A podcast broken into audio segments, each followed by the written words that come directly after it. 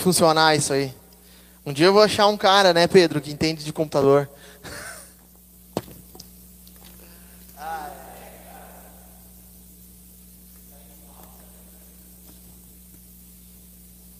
Abra sua Bíblia no, no livro de Mateus, certo? Nós vamos começar uma nova série no Sermão do Monte. Não deu? Trancou mesmo? Quer que eu vou aí?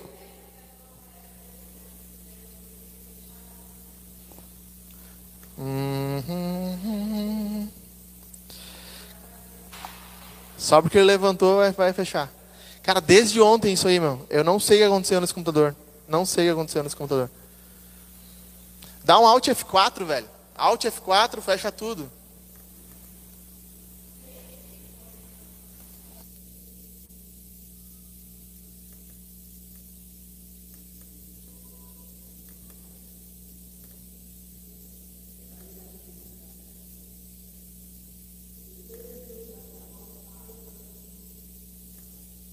Gente, vamos lá. Leitura do texto antes que eu quebre um notebook, que é uma coisa que eu não quero fazer, tá? Eu vou começar a falar aqui e depois, se Deus quiser, vai aparecer uma apresentação ali. E quando aparecer, vocês fazem, ó, oh, apareceu, beleza? Certo? Então, olha só. É, o Sermão do Monte. Capítulo, Mateus capítulo 5, Sermão do Monte.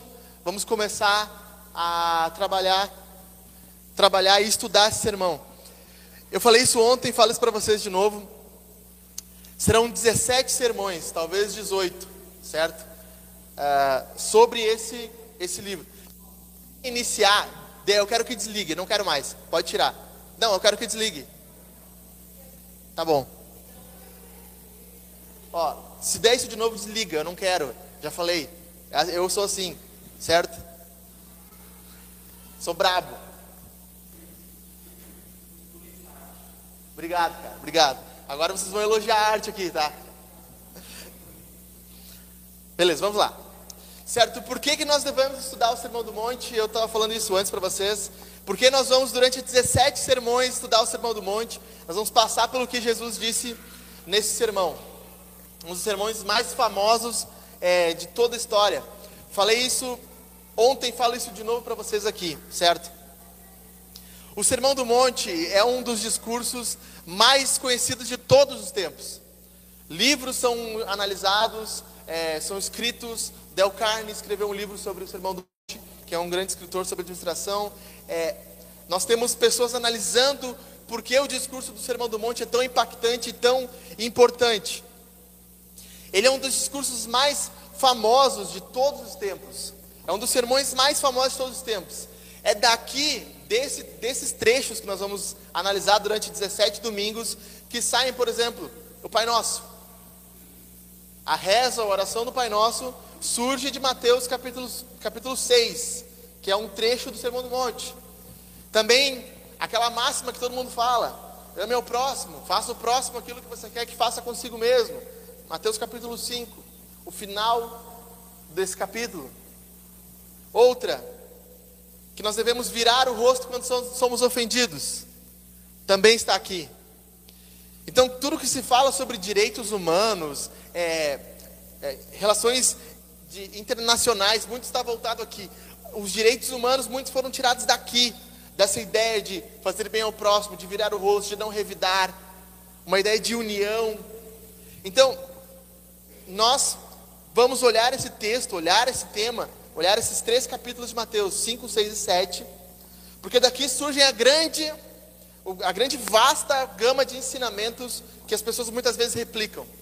E algumas pessoas dizem assim: ah, se nós vivêssemos o, o, o se nós vivêssemos o Sermão do Monte, se os cristãos vivessem o que está escrito no Sermão do Monte, o mundo seria muito diferente.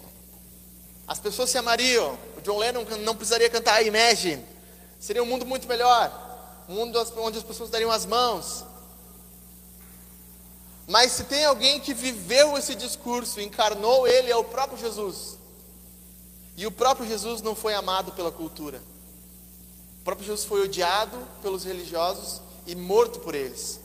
Jesus vai dizer que uma das bem-aventuranças vai ser lá no, no final, na versículo, capítulo 5, versículo 11 Bem-aventurados são vocês quando por minha causa os insultarem e os perseguirem, e mentindo disserem todo mal contra vocês. Então, se Jesus está dizendo assim, se vocês seguirem a mim, vocês terão algum momento, e nós vamos passar por esse texto, em que as pessoas vão insultar vocês, vão odiar vocês, elas vão ir contra vocês. Então esse discurso assim, ah não, mas se os cristãos vivessem o que Jesus ensinava, ipsis literis, literalmente, seria um outro mundo.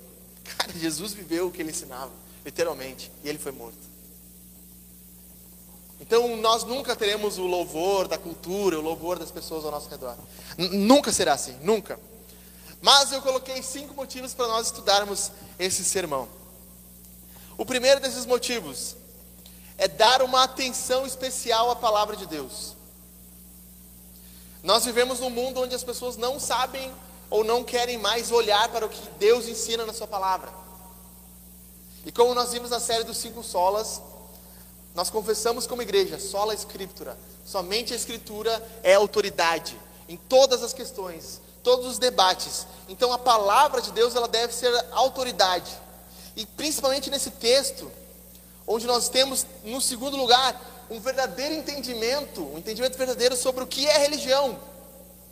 O capítulo 6 é uma obra-prima. É uma obra-prima dos, como diria Jonathan Edwards, das afeições religiosas, dos desejos religiosos. Jesus vai falar sobre ofertas, Jesus vai falar sobre jejum, Jesus vai falar sobre oração, Jesus vai falar sobre onde o nosso coração busca é, consolo e segurança, sobre como viver num mundo onde o nosso coração deseja ansiosamente confiar em algo, ou mamon, ou em, ou em Deus. Jesus está falando sobre a verdadeira religião. Então, olhar para esse sermão, para esses três capítulos, é dar uma atenção, ter um entendimento real do que é a verdadeira religião. Mas também, em terceiro lugar, se debruçar sobre esses capítulos é ter um entendimento também do que é o cristianismo básico, o cristianismo da forma mais pura. Existia um homem no século XII chamado Pedro Valdo. Ele morava na França. Pedro Valdo decidiu lendo a escritura, que ele deveria traduzir esse texto, esses três capítulos, para a linguagem, para a língua francesa. Ele traduziu, começou a ensinar nas praças da cidade dele onde ele morava, e as pessoas começaram a confiar no Evangelho e se criou um grupo de cristãos naquela cidade. Porém, a Igreja Católica disse que ele era um sacerdote não oficial, ele não poderia fazer aquilo que ele estava fazendo. Chamou ele a uma inquisição, a perguntas. Ele foi questionado sobre o que ele faria, o que ele estava fazendo. Ele disse: Eu estou ensinando o que é o cristianismo para as pessoas. E a igreja católica disse: Você não pode fazer isso. Então, ele foi morto, queimado, em uma estaca. Não só ele, como as pessoas que seguiam ele. O cristianismo, da forma mais básica, está expressado aqui. Está expressado nesse sermão, nesse, nesse sermão de Jesus o Sermão do Monte. Em quarto lugar, nós precisamos passar por esse capítulo da Bíblia, desses capítulos tão magistrais, por quê? Porque é nesses capítulos onde nós ouviremos a voz de Jesus. Grande parte dos evangelhos, eles não têm as palavras de Jesus, literalmente. Tem umas Bíblias que têm as palavras de Jesus em vermelho, vocês já viram isso aí? Muitas vezes o Evangelho é uma narrativa, é alguém contando uma história, e volta e meia alguém cita o que Jesus disse. Porém, nesses três capítulos nós temos as palavras de Jesus. Na Bíblia que põe em vermelho, seriam três capítulos em vermelho. Jesus ensinando. Então, se nós queremos conhecer alguém, nós devemos passar um tempo com ele, conversando com ele, ouvindo o que ele, que ele ensina. E no Sermão do Monte, nós temos três majestosos capítulos de ensino de Jesus. Se nós queremos saber o que Jesus pensa sobre inúmeras coisas, nós teremos aqui. E o quinto e último é, motivo por que nós devemos estudar esse sermão é o super trunfo. Quem já jogou super trunfo sabe o que eu estou falando. Tem aquela cartinha que é o trunfo, que tu botou ali, tu ganha de todas. Certo? O, o argumento da morte é o melhor. Ah, o cara morreu por isso. Ah, não, então vamos dar um valor. Há um tempo atrás, em Lajeado, mais uns dois anos mais ou menos, um cara estava no 17 andar do, de uma obra aqui na Bento Gonçalves e ele caiu. Caiu do 17 andar. E aí então que foram fiscalizar o prédio para entender se eles estavam cumprindo as normas de segurança. Sempre que alguém morre, a gente começa a pensar assim: pô, temos que avaliar isso aqui. Não foi 5 a 15 também? Quando, quando 260 e poucas pessoas morreram lá, aí disseram: não, peraí, não tem segurança nenhuma, não tem limite de, de, de, de capacidade de pessoas, não tem série de emergência, temos que mudar isso aqui. Então, as palavras que nós temos escritas aqui no capítulo 5, 6 e 7 são palavras que foram impressas na nossa Bíblia com tinta, mas também com sangue. Pessoas deram a sua vida para que nós tivéssemos isso aqui. Se Pedro Valdo não tivesse traduzido isso, sendo um precursor, talvez um pré-reformador, como a teologia o chama, nós jamais teríamos isso aqui. Se Lutero não tivesse levantado e traduzido do grego e do latim para o alemão, nós nunca teríamos isso aqui. Nunca. Se Wycliffe, John Wycliffe na Inglaterra, no século XV, não tivesse traduzido do, do latim para o inglês, nós nunca teríamos isso aqui. Ele pagou com a sua vida por causa disso. O trecho que nós temos aqui é de extrema importância. Nós vamos passar por duas partes um pouco mais teológicas. Eu quero que vocês entendam onde eu quero chegar com isso e nós vamos direto para a exposição, certo? Então, olha só.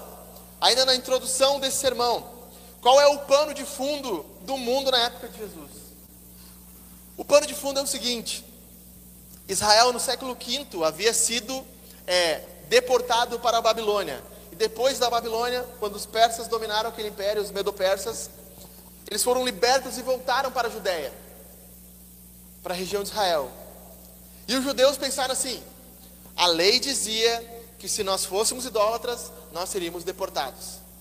Então nós somos deportados por quê? Porque nós somos idólatras. Nós não podemos mais fazer isso. Então se criou um grupo de homens religiosos que, que fariam o juizado da lei. Eles estudariam a lei, eles meditariam na lei, eles tentariam entender o que a lei quer dizer para nós, que queria dizer para aquele povo, para que nunca mais acontecesse isso. Esse grupo era chamado de fariseus, ou escribas, escribas e fariseus, eram dois grupos, certo? Pouco tempo depois disso, no século III, os gregos assumiram, dominaram o Império Medo-Persa e assumiram aquela região. Alexandre o Grande era um, era um, um grande, redundantemente falando, conquistador. Ele sabia o que fazer e como fazer. Qual era a tática dele? Onde ele estava e botava seu pé, ele ensinava o grego e a cultura grega. Onde ele ia, ele colocava a cultura grega e o grego, o idioma grego onde ele botava o seu domínio. E o que, que aconteceu? Os gregos começaram a fazer festas gregas em outros países. Uma delas, que a gente conhece muito bem, as Olimpíadas. As Olimpíadas são muito antigas, são da época do Alexandre o Grande. Até antes, talvez. Só que as Olimpíadas de hoje, elas são bonitinhas. As pessoas estão lá participando, chorando, levantando peso, etc. Mas naquela época não. Naquela época era uma orgia. Era uma festa aos deuses. As pessoas participavam nuas, peladas havia, um, havia sexo ao ar livre. Era uma coisa muito, muito forte. E os gregos queriam impor isso sobre os judeus. E os fariseus começaram, não, nós não devemos fazer isso. Mas surgiu um outro grupo chamado saduceus. Esses, esse grupo de saduceus era um grupo mais liberal. Eles diziam, não, não, não tem problema, vocês estão levando muito literalmente a palavra. Sabe, quando a Bíblia diz que nós não devemos é, é, nos misturar com esses povos, isso estava falando para aqueles povos daquela época. Vocês levam demais. Tanto que Jesus confronta os saduceus, dizem: Vocês não creem em anjos, vocês não creem em ressurreição, porque vocês me perguntam com quem a mulher vai ficar quando ela ressuscitar? Jesus era um gênio, né?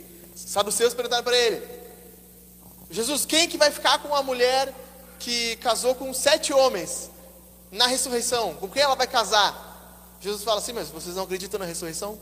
Por que vocês querem saber? Não tem, não tem sentido.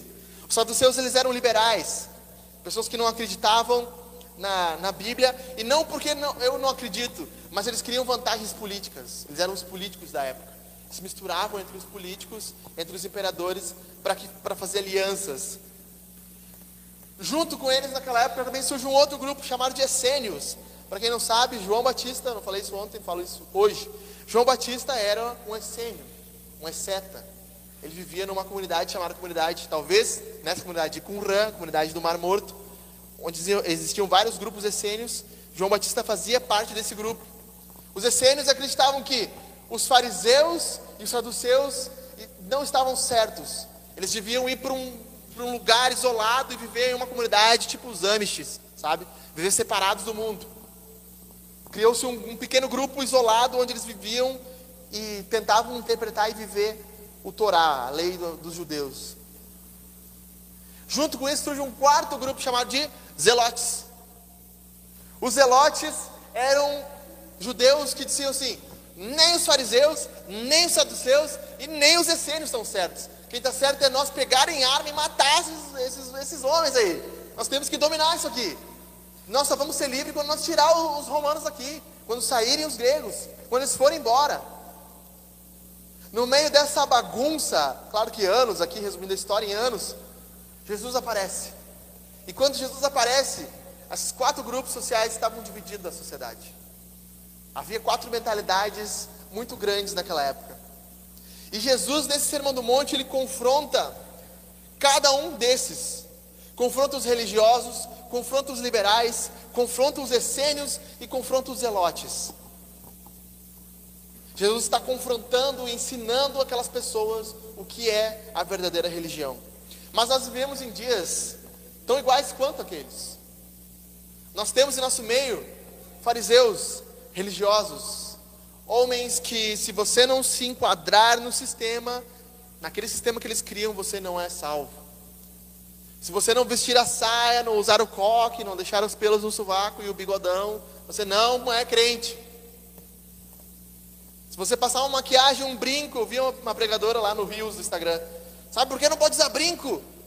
Porque o diabo usava brinco. Eu falei, mas de onde ela tirou isso? Onde? Não sei, de repente ela viu o diabo, o diabo usava brinco, não sei. Ela tirou isso de algum lugar. Religiosos, pessoas que, que fazem isso, mas mais do que isso. Religiosos são pessoas que dividem o mundo entre salvos e não salvos. Talvez nós mesmos sejamos religiosos. E pensamos assim: quem está aqui na igreja, esses são os certos. Quem está lá fora, esses são os errados. São religiosos, mentalidades de religiosos. Também entre nós existem os saduceus, pessoas liberais, pessoas que não vivem e não acreditam na Bíblia. A palavra final não é o que Jesus disse, mas o que Einstein disse. A palavra final é o que é o que o filósofo mais moderno disse. A verdade absoluta é a teoria da relatividade que já foi mudada cinco, seis vezes. Eles se vendem, negam a religião por causa da cultura se associam de tal forma à cultura que vivem como as pessoas do mundo. São mundanos, são liberais em sua mente. Mas nosso meio também nós temos os místicos, os nossos essênios modernos, pessoas que fogem da realidade, vivem como se o mundo real não existisse. Os caras que acreditam na Terra plana, basicamente são esses. Ou na Terra oca, hoje tem até a teoria da Terra oca. O cara diz que a Terra é uma rosquinha, Éder acredita nisso? A Terra é uma rosca, o cara disse. Nem é dos Simpsons. Acho que ele olhou demais os Simpsons, na verdade. Não sei. Eles criam uma, um mundo, uma sociedade, um grupo de pessoas que tem o signo de aquário ascendente escorpião e o de dinossauro ascendente unicórnio, mas não existe. Tá, mas nenhum existe. Estou falando aqui. A pessoa cria um mundo onde ela, ela põe a, a se, o, se a, o jornal do informativo, que não tem mais o da hora, diz que tem que usar verde naquele dia, ela vai usar o verde. Aí tem o grupo dos hippies, os das pedras, sabe? Esses dias eu cruzei pelo hippie na rua, o cara, ah, não tem um troquinho para mim, para mim almoçar aí, não sei o que. Eu falei, ah, meu, tenho cinco pilas aqui. Não, pega uma pedrinha aí de boas energias. Mano, cara, eu tô te dando dinheiro, tipo, não quero a pedra, entendeu?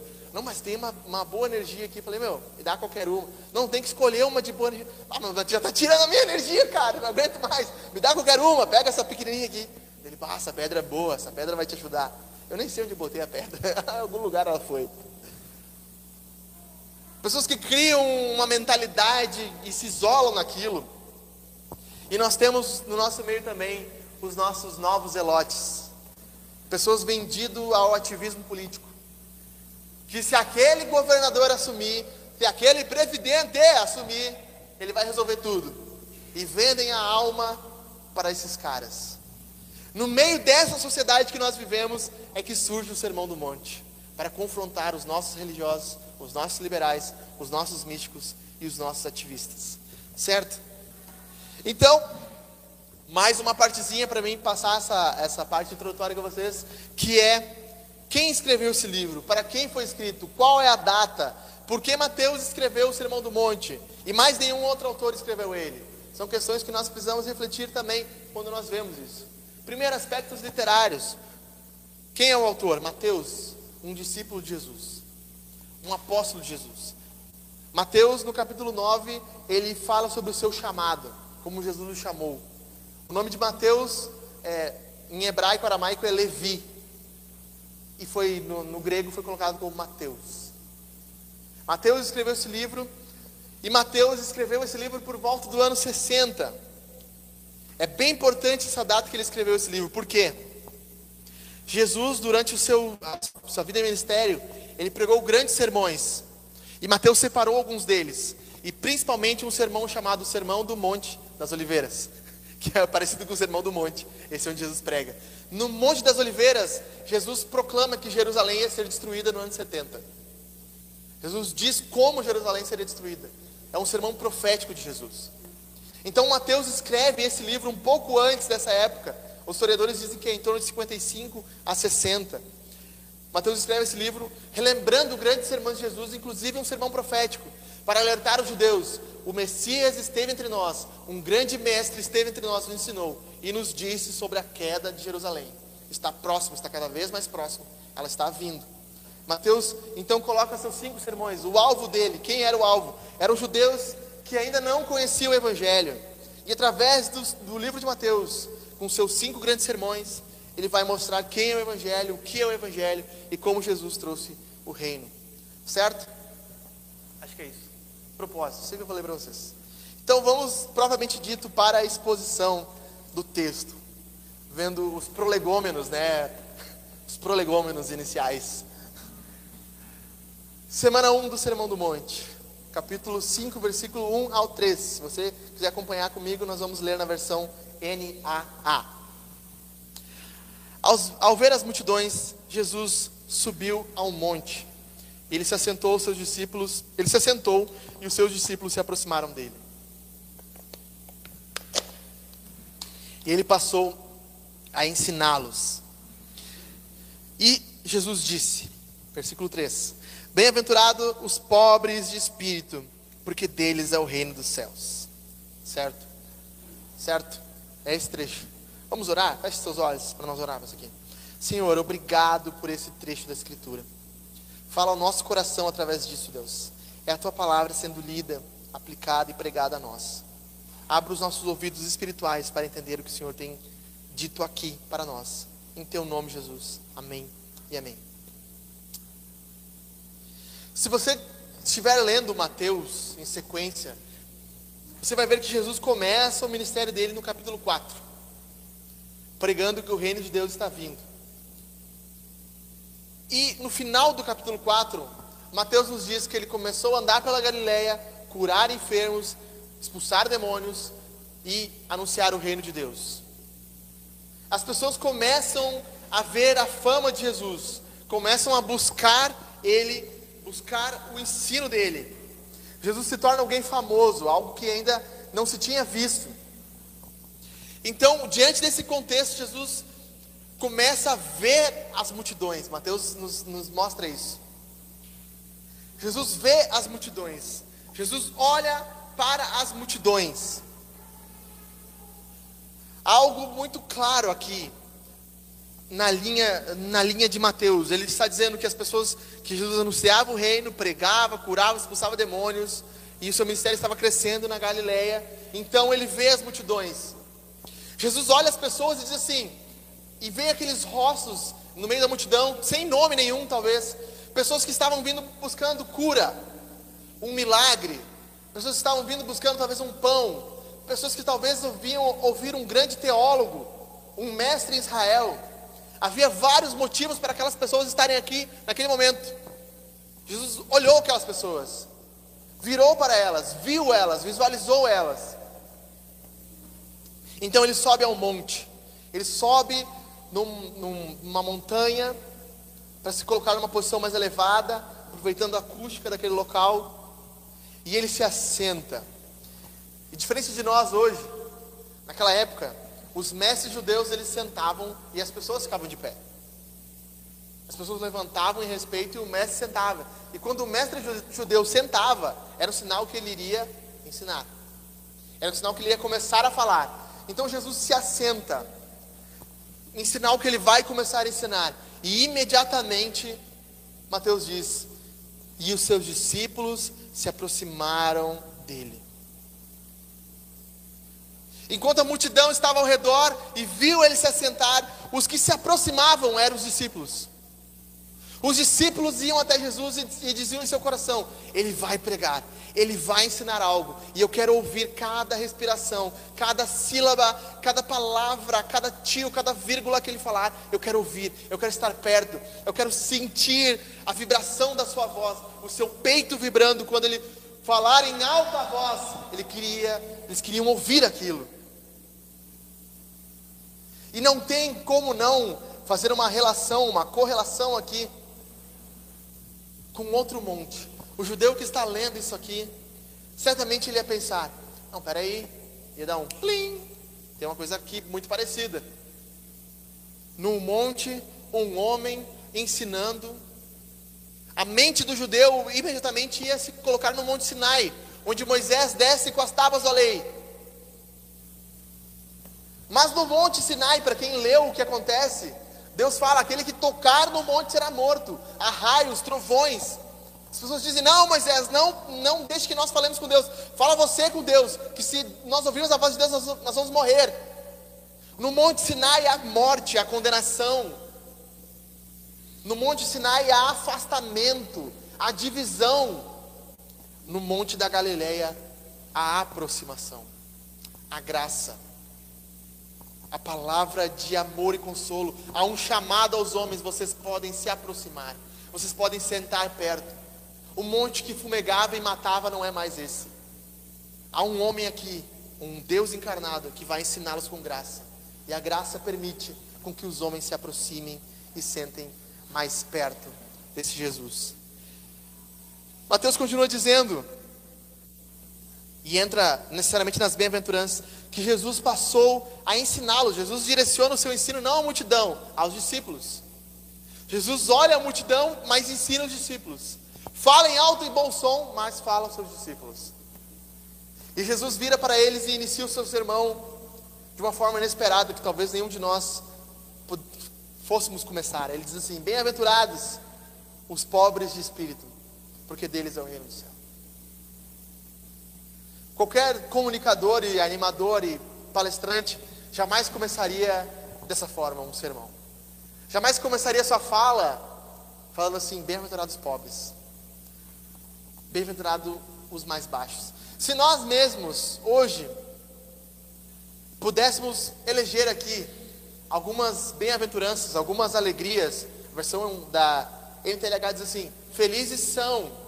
A bem-aventurança é uma alegria é um, é um gozo. Jesus está dizendo: felizes são os pobres. Se nós pudéssemos dizer assim, é levantar, aqui como Jesus levanta oito bem-aventuranças, oito coisas, se nós pudéssemos dizer, bem-aventurados são os que têm 20 mil seguidores, bem-aventurados são os que faturam cinco dígitos por semana, bem-aventurados são os que têm um carro automático esportivo, bem-aventurados são aqueles que têm uma família bem estruturada, Bem-aventurados são aqueles que nunca passaram por nenhum trauma na sua vida. Bem-aventurados são aqueles que tem, é pai de pet, tem um pet para ser pai. O que deixaria o nosso coração alegre? Quais seriam as alegrias que nós teríamos levantado aqui? Que Jesus vai nos, nos mostrar aqui é contracultural, tanto para aquela época quanto para nós. Ele começa dizendo: Felizes são os pobres de espírito. Nas livrarias que nós vamos hoje em dia, você vai achar muitos livros assim. Seja o F, não falar. Seja o melhor. Mande todos a merda. Você é o melhor, você pode ser o melhor. Seja o melhor hoje. Seja o melhor de todos. O dez passos para você ser o grande, o maioral. O mundo valoriza os fortes. A teoria, a teoria da evolução fala sobre isso. O mais forte prevalece, os mais fracos são abandonados. O cara uma vez falou assim para mim: Não, mas por que tu, tu, tu, por que tu não, não, não vai. Eu nem lembro qual era a questão. É, algo ele falou assim sobre, sobre doença. Mas, mas deixa morrer, cara. Ué, tu não é ateu? Os mais fortes prevalecem. Era alguma coisa do corona quando surgiu sobre máscara, isolamento, não lembro. Ah, tu não é a favor das máscaras? Falei, mas deixa morrer. Tu não é ateu? O ateu diz que o mais forte prevalece. Os mais fracos morrem.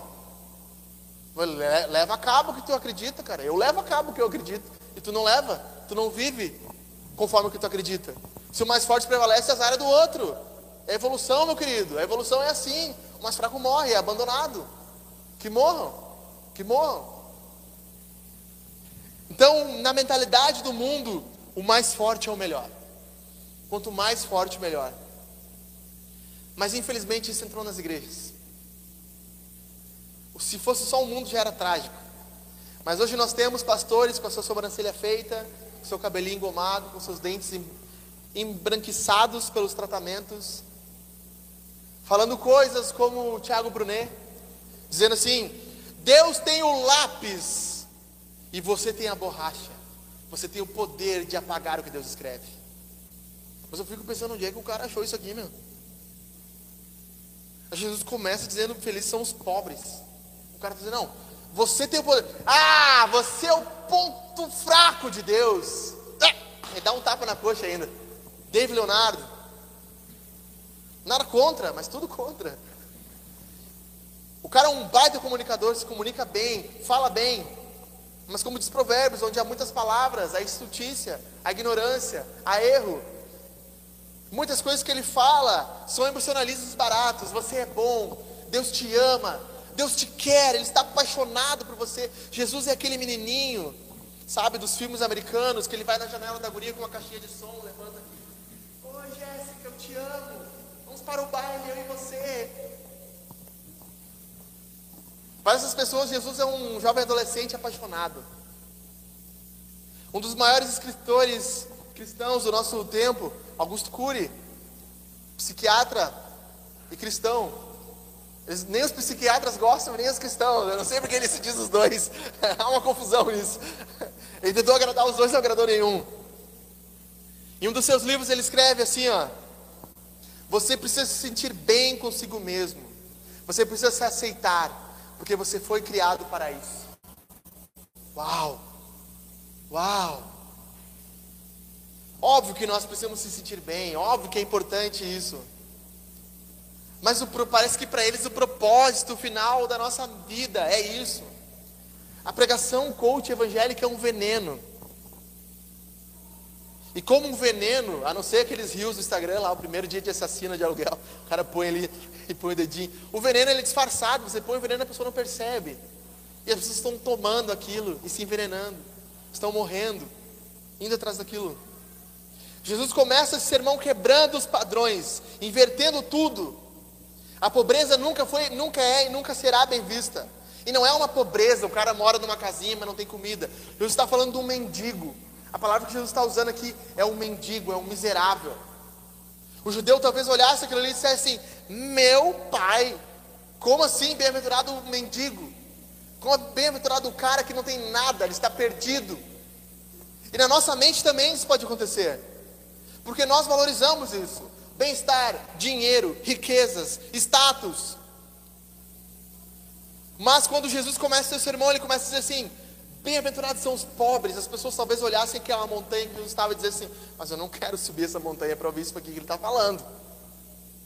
Não é possível. Bem-aventurados os pobres de espírito, os pobres em espírito. O que Jesus está ensinando aqui? A verdade para nós hoje e sempre, e para os religiosos, é que nós somos miseráveis, espiritualmente falando. Todos nós, os que estão, os que estão hoje aqui, os que não estão, os que estavam ontem numa balada se pegando e os que estão aqui hoje ouvindo a palavra, nós somos miseráveis. Nós somos pobres. Olha o que Isaías 64, versículo 6 vai dizer. Eu vou ler para vocês, se não precisa, quiser anotar para acompanhar depois, não tem problema. Isaías vai dizer assim: Nós somos como impuro. E ele fala de novo: Todos nós. Todos os nossos atos de justiça são como um trapo imundo. O trapo imundo, naquela época do Antigo Testamento não existia papel higiênico. Então, como é que os judeus se limpavam? Com pedaços de pano. Um pedaço de pano que eles limpavam as suas fezes e jogavam fora. Aquilo era um trapo imundo. O que Isaías está dizendo é que todos nós, indiferente de quem somos, raça, cor, credo, tamanho, largura, todos nós somos pobres e miseráveis. Todos os nossos atos de justiça são como trapo imundo. A nossa cesta básica, a nossa ida ao, ao asilo ou ao orfanato, a nossa oferta de dinheiro, as nossas melhores obras, a NTLH vai dizer, as nossas melhores obras são como um trapo imundo.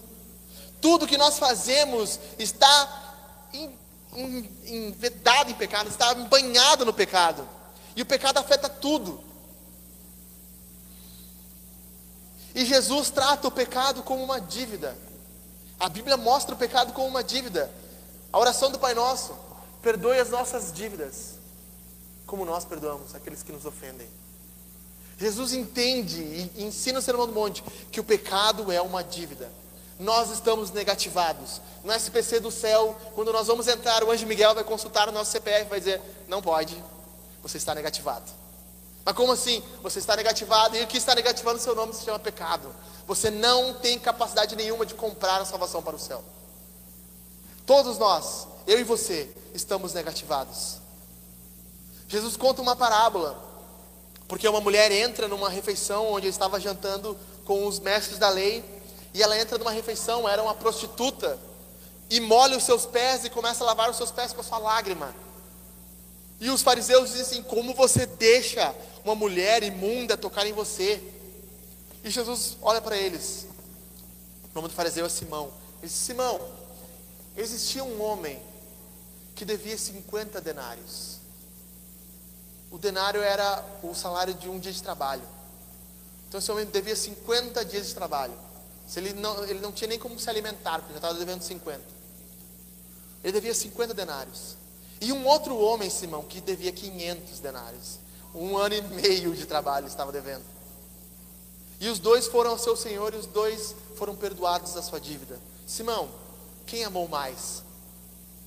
Simão diz: óbvio que foi o mais perdoado.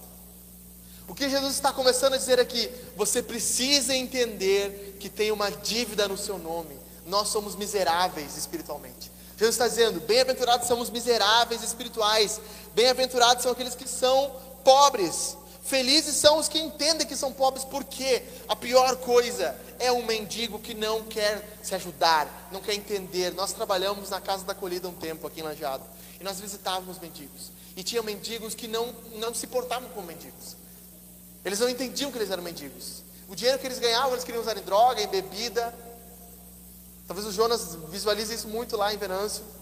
Homens que são moradores de ruas, andarilhos, mas não vivem como se fossem. E nós conversávamos com esses homens lá. E eu lembro de um dia sentado com, com um desses homens e falando do evangelho para ele. E falei assim, e ele falou assim: "Cara, mas mas tu não entende quem eu sou. Eu sou um miserável. Eu sou um miserável." Daí eu lembro que eu botei assim a, o braço em cima dele e falei assim: Cara, tu não entende quem eu sou. Eu sou um miserável. Eu e tu somos miseráveis espiritualmente. Eu e tu não temos a mínima condição de entrarmos no céu. Eu e tu não temos como acessar o reino de Deus. Nós somos pobres. Nós estamos miseravelmente perdidos. O que acontece? Jesus quer que nós entendamos uma coisa que a nossa cultura não entende. João Calvino, na sua, no seu livro chamado Institutos da Religião Cristã, no capítulo 1, ele começa assim: sobre o conhecimento de Deus e o conhecimento de nós mesmos. Esse é o primeiro capítulo da Instituta. E João Calvino fala assim: o maior erro dos homens é tentar conhecer os homens olhando para os homens. Porque o verdadeiro conhecimento dos homens está em olhar para Deus. Porque quando nós olhamos para Deus, nós conhecemos quem nós somos. E João Calvino diz: é como se um agricultor saísse para procurar uma chave à noite. Ele não acha porque não há luz. Assim são os homens olhando para os homens e tentando se identificar. Mas quando vem o sol do pino, o sol do meio-dia, o sol que ilumina tudo, o agricultor sai à rua e consegue enxergar. A palavra de Deus é o que nos mostra, é a luz que nos mostra que Deus é santo, elevado, separado, Ele é completamente distinto, Ele é completamente outro, e nós não somos. E que todos nós, como Paulo diz, estamos em pecado, e que todos somos pecadores que todos nós estamos devendo e que todos nós não temos como ir a Deus, porque o acesso a Deus é algo impossível. Somente um ser eterno pode fazer isso, e é o que Jesus fez. É ali que é vencida a nossa pobreza. Jesus começa a dizer: o reino de Deus é dos pobres, e por quê? Por que Jesus está dizendo isso? Jesus está dizendo assim: quando nós entendemos que nós não temos nada, é que nós ganhamos o reino. Olha o que Paulo vai ensinar aqui. Olha o que Paulo ensina em 2 Coríntios 8. Isso aqui é demais. Paulo estava ensinando os coríntios a respeito do dinheiro. Eles não queriam ofertar. E Paulo está dizendo assim: vocês não entendem. Vocês não entendem. Vocês são abençoados. Vocês já foram tão abençoados. Por quê? Porque Paulo está dizendo assim: pois vocês conhecem a graça, o dom imerecido, o favor de Deus do nosso Senhor Jesus Cristo, que, sendo rico, se fez pobre por amor a vocês para que por meio de sua pobreza vocês se tornassem ricos. O que Paulo está dizendo aqui? Há uma substituição. O ser eterno, que era extremamente rico, extremamente misericordioso e bondoso com, com o mundo criado, ele se esvazia de si mesmo, se torna um homem pobre, a ponto de não ter onde reclinar a sua cabeça, a ponto de nascer num, numa manjedoura, no meio de animais, porque não tinha onde ele reclinar, onde ele nascer. O ser que era extremamente poderoso se torna fraco. O ser que era extremamente autossuficiente se torna dependente de sua mãe, terá que mamar no peito para viver. O ser que não dependia de nada começa a depender de seu pai, José, para ter alimento. Deus era rico e se fez pobre, para que os pobres se tornassem ricos. E por isso que Jesus diz: Bem-aventurados são os pobres de espírito, porque deles é o reino de Deus. É a substituição que Deus faz. O filho é abandonado na cruz para que nós fôssemos achados. O filho se torna pobre para que nós se tornássemos ricos. Escuta isso quando Jesus olha para o jovem rico. O jovem rico vem até Jesus, mestre, o que eu farei para herdar a vida eterna? E Jesus olha para ele. Ninguém pode herdar a vida eterna. Você terá que abandonar tudo que você tem, sua riqueza também. E o, jo e o jovem rico abaixa sua cabeça e não consegue. Jesus é, a Bíblia diz que Jesus olha para ele e o ama. E eu penso que na mente de Jesus tivesse um paralelo naquele momento. Há um jovem que tem uma riqueza, mas que não consegue abandonar. Há um outro jovem que fala para aquele jovem que era completamente rico e que abandonou tudo. Há um jovem que desce do seu trono, do seu trono celestial e se torna homem. E há um homem que não abandona a riqueza. Então Jesus olha para ele e ama aquele homem e pensa assim: você não sabe tudo que eu fiz para estar aqui falando essas palavras. Jesus nos chama a abrir mão de tudo por causa do reino, porque abrindo mão de tudo é que nós ganhamos. Quando nós, como mendigo, nos sentamos e dizemos assim: Senhor, por favor, se não for a tua mão e a tua graça, se não for o teu perdão, Jesus, se não for tu agir, Senhor, não tem como, eu nunca serei salvo. Nunca acontece. Mas quando nós nos levantamos e não, mas eu sou um bom homem, eu faço boas coisas, eu mereço ir ao céu, nós nunca ganharemos o reino de Deus. John Bunyan escreve no, final do seu livro, quando o cristão está passando pelo rio da morte, ele diz que vê passando o homem, é, agora eu esqueci o, o, nome dele, ontem eu também esqueci e esqueci de novo. É, o, o homem é, é algo assim, é orgulhoso, autossuficiente. E ele chega com um barquinho até até a cidade celestial e bate na porta. Diz assim: Deixe-me entrar. O anjo diz: Não, você não pode entrar. Porque para entrar aqui você tem que passar pelo rio da morte. Ele diz: Não, mas eu trilhei todo esse caminho aqui. Eu passei por todo esse caminho, andei por tudo aqui. Eu quero entrar na cidade celestial. Aí o anjo responde para ele: Deus abomina os orgulhosos, mas dá graça aos humildes. E ele é levado ao inferno naquele momento. Quando nós nos humilhamos, Deus vira o seu rosto para nós. Deus dá graça aos humildes, mas abomina os orgulhosos. É profundo isso. É profundo isso. É profundo isso. Nós devemos nos enxergar como mendigos. Como Lutero dizia: Eu sou um mendigo mostrando a outro mendigo onde nós estamos encontrando pão e quem tem nos dado pão. Quando nós falamos do Evangelho, nós não devemos falar de cima para baixo para as pessoas, mas olhando nos seus olhos dizendo: Nós somos iguais, tão perdido quanto você era eu mesmo. Mas Jesus me encontrou, Ele tem me alimentado, e o que eu tenho vivido com Ele é algo sobrenatural. Eu queria que você pudesse ser alimentado por isso, que você largasse a mão desse orgulho, porque você é um mendigo espiritual, como eu também para que nós pudéssemos juntos cear a mesa do nosso Senhor, comer do seu pão, ser alimentado pelo seu cálice. Eu termino mostrando um poema do Augustus Toplady. Opa! É um poema é, lindo, que está no final do capítulo do Martin Lloyd Jones, uh, do livro Estudos no Sermão do Monte. Ele cita esse, esse hino, que diz assim: Nada trago em minhas mãos, não trago nada em minhas mãos, só a tua cruz me apego, ó Senhor. Desamparado, busco a tua graça, despido, veste-me por teu amor, imundo a tua fonte buscarei. Lava-me, ó Salvador, ou morrerei. Nossa, ou morrerei. Não há outra esperança, não há outra esperança para os homens, senão a mão do Senhor agindo em nosso meio. Eu termino esse sermão fazendo três perguntas para nós. Primeira dessas perguntas é quem somos nós? Quem somos nós? Nós somos a multidão ou nós somos os discípulos? Nós buscamos a Jesus como um amigo ou nós buscamos a Jesus como um banco, onde nós colocamos nosso cartão de crédito e dizemos: Eu tenho dinheiro aí, máquina, me dê agora. Nós olhamos para Deus e dizemos: Não, Deus, você tem que me abençoar porque eu sou uma pessoa boa. Nós olhamos para Jesus como a multidão, como discípulos. A multidão buscava cura. Alguns buscam a Jesus como buscam um remédio numa caixinha de remédios. Eu vou tomar um paracetamol porque eu estou com dor de cabeça. Agora minha vida está uma bagunça, então eu vou clamar a Jesus. Então eu vou ir a Jesus. A multidão age assim.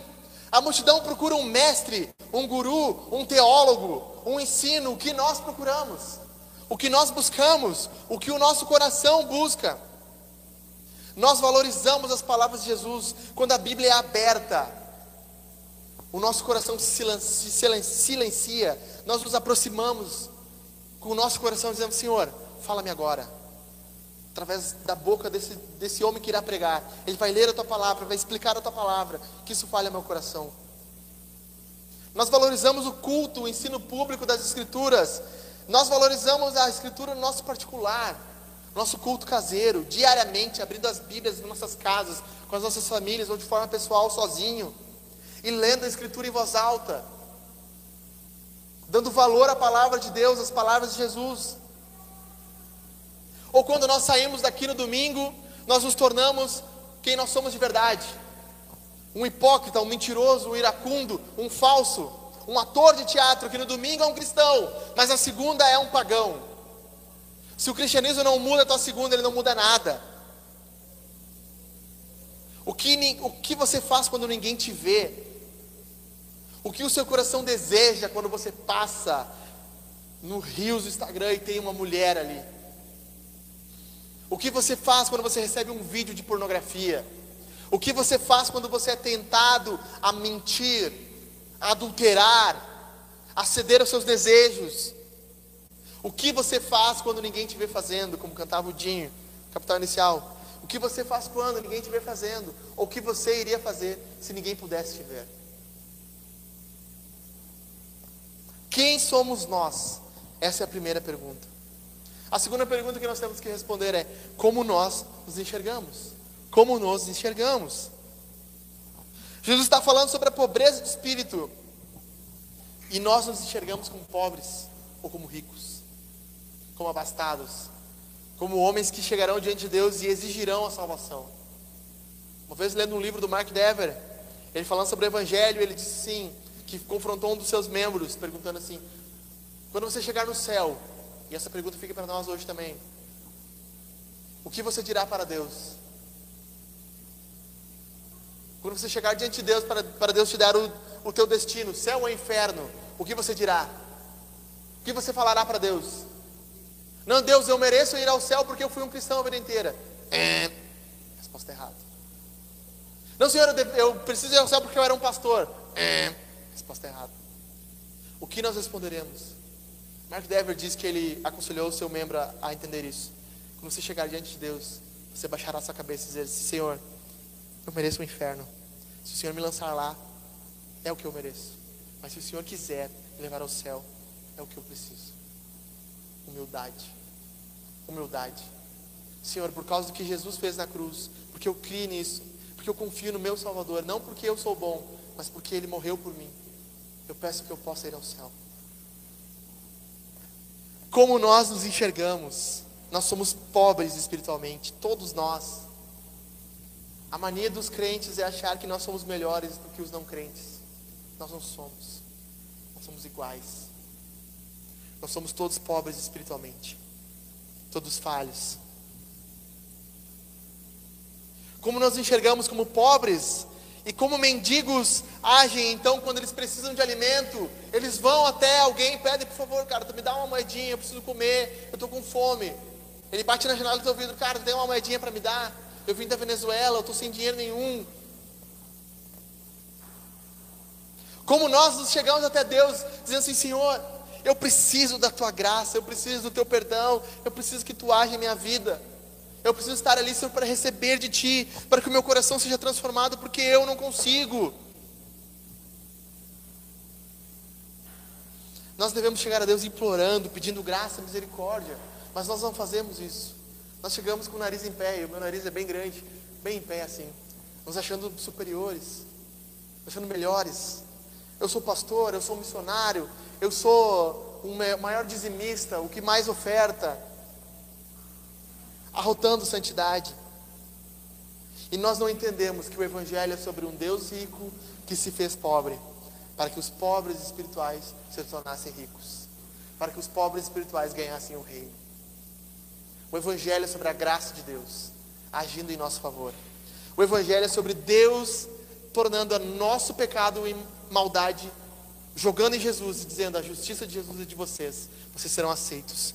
O Evangelho é sobre Jesus sendo abandonado pelo Pai para que os que não eram achados pelo Pai fossem encontrados. O Evangelho é sobre o Filho vendo os céus em trevas para que nós pudéssemos ver os céus abertos.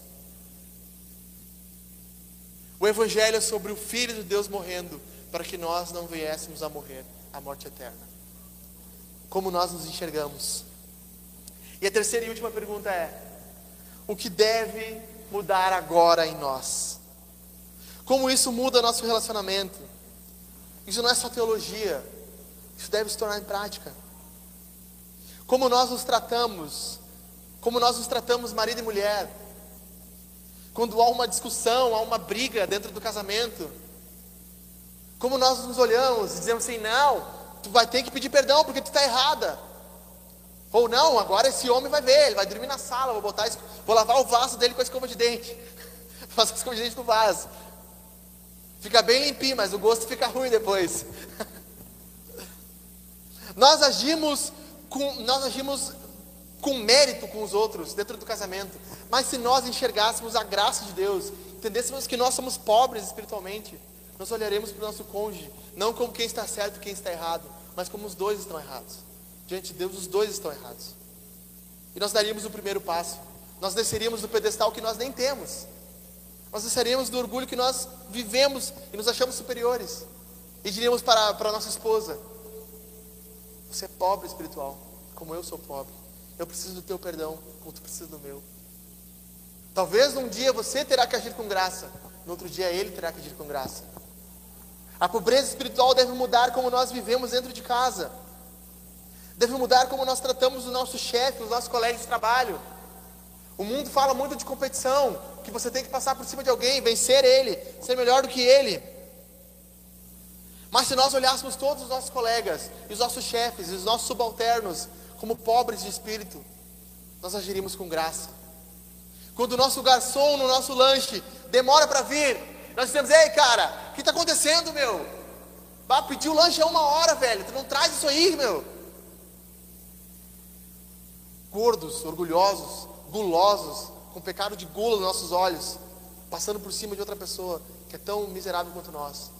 Ou nós olhamos para eles assim, meu velho, eu sei que está corrido, cara. Tudo bem. Dá uma olhadinha no meu lanche lá. Sei que está corrido. Mas assim, bah, daí quando ele vem, pô, muito obrigado, cara. Obrigado por ter nos servido.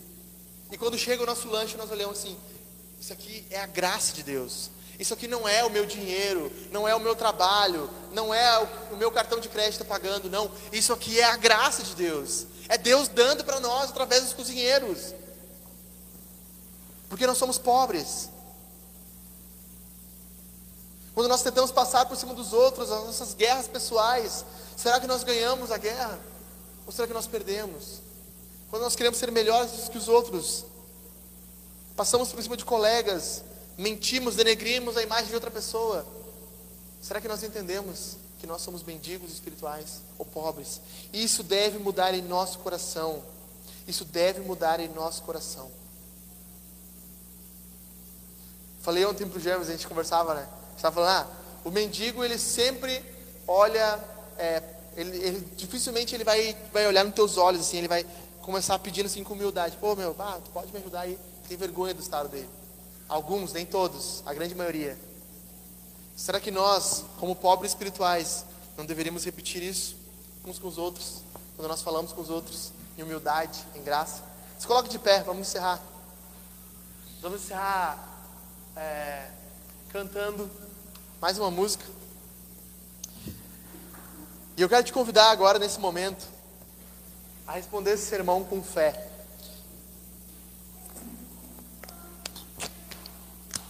Primeira forma de responder esse sermão, a gente sempre fala, é ceando.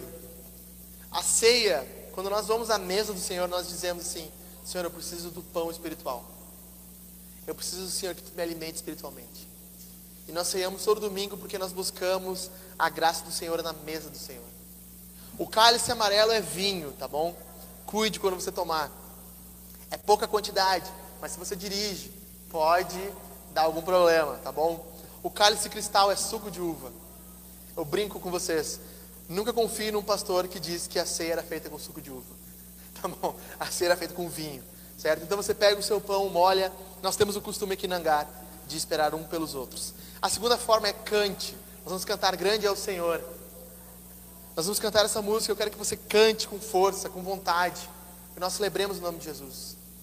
E a terceira forma, durante a música, enquanto nós estivermos cantando, você vier pegar o seu pão, se você quiser sentir desafiado em seu coração a ofertar, nós temos o Pix.